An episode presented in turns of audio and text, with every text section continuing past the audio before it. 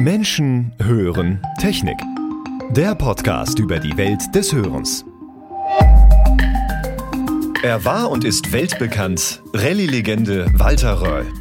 Als Markenbotschafter für das gute Hören bei Signia hat der Hörgerätehersteller ihm zu seinem 75. Geburtstag eine exklusive 75 Edition Walter Röll Hörgeräte-Edition gewidmet. In diesem Podcast erzählen wir zu Ehren seiner Leistungen seine Lebensgeschichte exklusiv als Feature. Wir wünschen Ihnen viel Spaß beim Hören.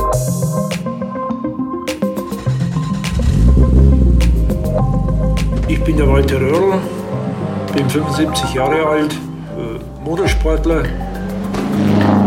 Faszination Walter Röll. Und versuche heute den Rest meines Lebens auch einigermaßen vernünftig zu gestalten. Wenn ich vom Motorsport rede, gibt es nur einen Sport, das ist relevant, das ist Autofahren. Sein Leben in drei Episoden. Folge 1. Genie auf Rädern. 1947. Am 7. März 1947 wird Walter Röhrl als jüngstes von drei Kindern in Regensburg geboren. Seine Eltern rechneten nach dem Krieg nicht mehr mit einem Nachzüglerkind. Und meine Eltern haben mir erzählt, dass die Nachbarn nicht äh, mitbekommen haben, dass sie noch ein Kind bekommen haben, weil ich ganz alleine den ganzen Tag im, im Zimmer war, weil meine Mutter dem Vater in der Werkstatt geholfen hat. Walter Röhrls Vater war Steinmetz und baute in dieser Zeit seinen eigenen Betrieb auf. Und ich ein, ein wahnsinnig braves Kind war, also der nie geschrien hat. Das hat sich aber dann furchtbar geändert, als ich in den Kindergarten kam und in die Schule. Grund dafür waren, wie er sagt, seine roten Haare, die in dieser Zeit immer äußerst negativ konnotiert gewesen waren. Wurde natürlich viel gehänselt von meinen Mitmenschen.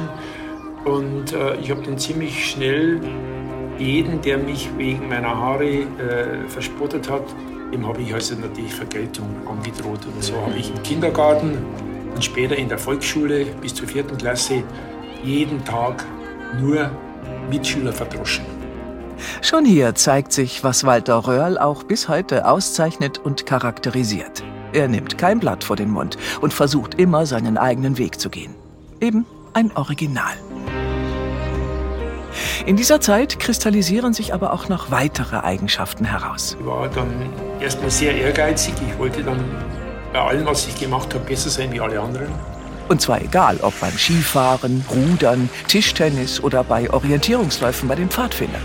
Weil für mich gab es nur eins, das war Sport in meinem Leben. Entweder war es Schule oder Arbeiten und der Rest war Sport.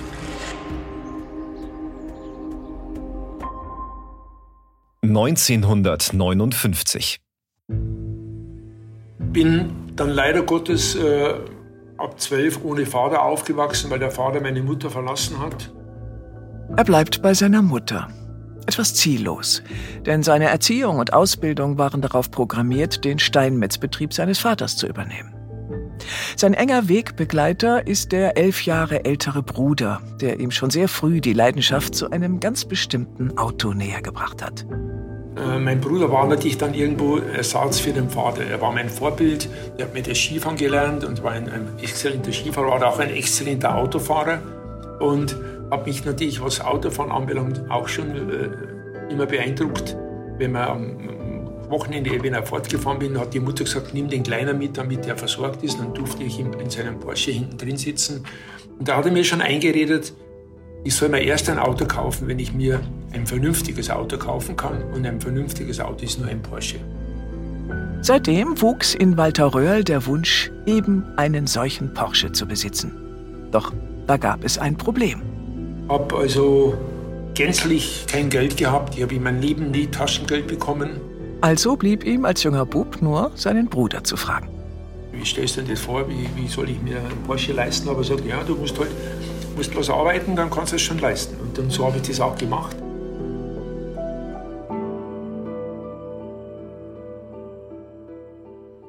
Neunzehnhundertdreiundsechzig. Durch seinen ständigen Kontakt zur Kirche, er ist katholisch und war unter anderem Ministrant, begann er im Alter von 16 Jahren eine kaufmännische Ausbildung beim bischöflichen Ordinat Regensburg in der Pfründe-Pachtstelle. Und ausgerechnet dort bekommt er durch Zufall die Chance, seine Liebe zum Autofahren auszuleben.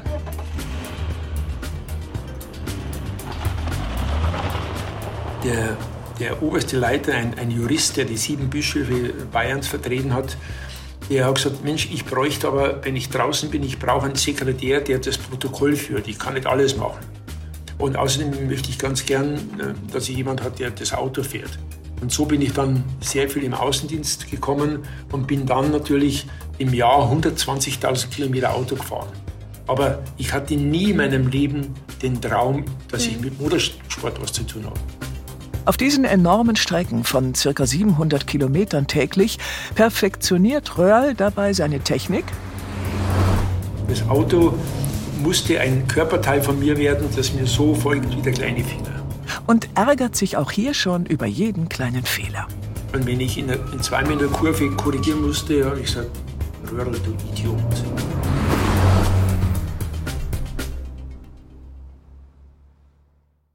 1968.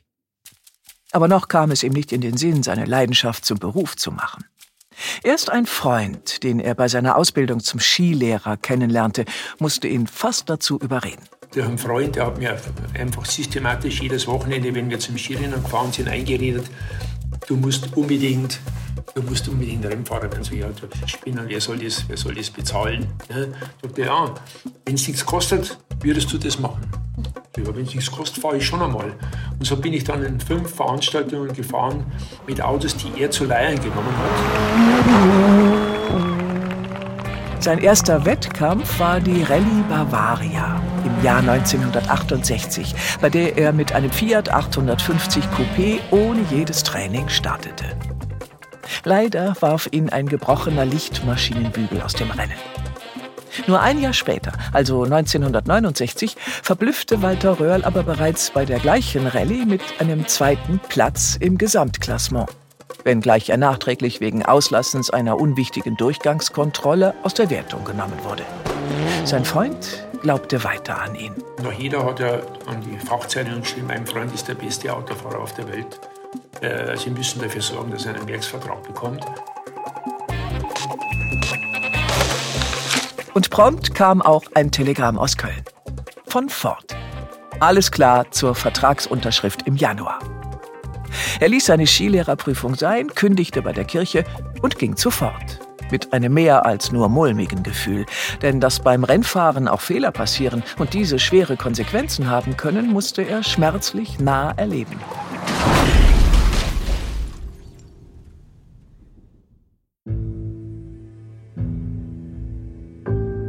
1965 geschieht etwas, das Walter Röhrl sein ganzes Leben und auch seine Karriere beeinflussen sollte. Sein Bruder kommt bei einem Autounfall ums Leben. Was mich auch, äh, äh, muss ich schon, schon auch selbst belastet hat. Jedes Mal, wenn ich weggefahren bin zur Rallye, war das eine Szene. Meine Mutter war sicher, ich komme nicht mehr heim. Deshalb verschwieg Röhrl auch seine Teilnahme bei Rallyes vor seiner Mutter. Bis eine Platzierung bei einer Rallye in Marktredwitz in der Zeitung stand. Durch den Tod meines Bruders habe ich nie aus dem Kopf bekommen und habe gesagt, ich will zwar gewinnen, aber ich darf meiner Mutter das nie mehr noch mal zumuten, was sie mit meinem Bruder erlebt hat. Und das glaube ich, so gesehen auch der Tod meines Bruders vielleicht etwas Positives. Ich bin, habe jetzt 50 Jahre Motorsport gemacht. Es ist nichts verbogen. Es ist alles gerade. Das muss man erstmal äh, überstehen. 1971. In diesem Jahr wurde er bereits zweiter deutscher Meister und Gesamtsieger bei der Rallye Wiesbaden.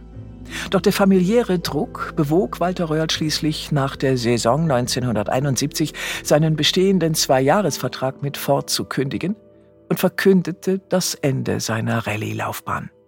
Nur kurze Zeit später nahm er die Entscheidung zurück. 1972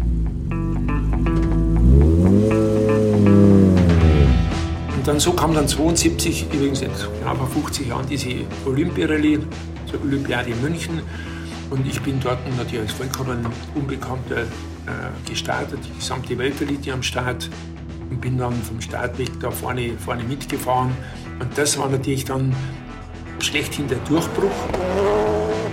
Mit einem Ford Capri RS fuhr der inzwischen 24-Jährige aus der Oberpfalz in der Weltspitze mit. Und dieser auch direkt davon. Er war so schnell, dass man sogar der Stoppuhr nicht so recht traute. Der Chef von dem Pressebüro hat immer, wenn die Zeiten reinkamen, hat, hat mich immer gestrichen und gesagt, das kann nicht sein. Das sind Namen wie Hanno Mikola, Björn Waldegard, Rauna Alzon, Toni Voll, Bernard Danisch, äh, Jean-Pierre Nicolas. Und dann kommt eine Startnummer 23, Röhrl Rotfuß, Bestzeit, auf einen Capri. Zeitfehler, gestrichen. Und das haben sie halt die ersten zehn Prüfungen so gemacht. Dann haben sie ihm gesagt, du sei vorsichtig. Das ist so ein Verrückter da aus dem Bayerischen Wald, der fährt wirklich schnell Auto. Obwohl es für Röhrl in seinem gelb-blauen Capri kein Happy End geben sollte, ausgerechnet im niederbayerischen Plattling fängt der Capri an, komische Geräusche zu machen, weshalb Röhrl das Rennen beenden musste. Ab jetzt kannten alle seinen Namen. Und jeder wollte diesen Röhrl unbedingt unter Vertrag. Für mich in meinem Kopf, wenn ich mir gedacht habe, wenn das so einfach ist, vor der Weltspitze hier zu fahren, jetzt will ich wissen, ob ich der Beste auf der Welt bin.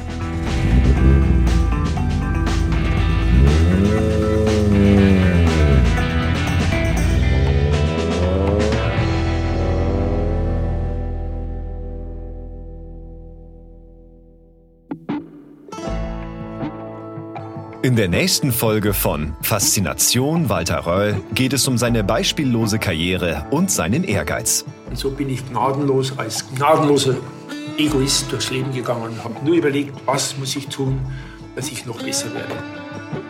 Außerdem haben Sie die Chance, eines von 75 Büchern Walter Röll 75 Jahre einer Legende zu gewinnen.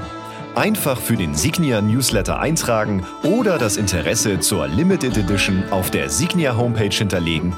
Fertig. Alle Infos und Links gibt es in den Show Notes. Das war Faszination Walter Röll.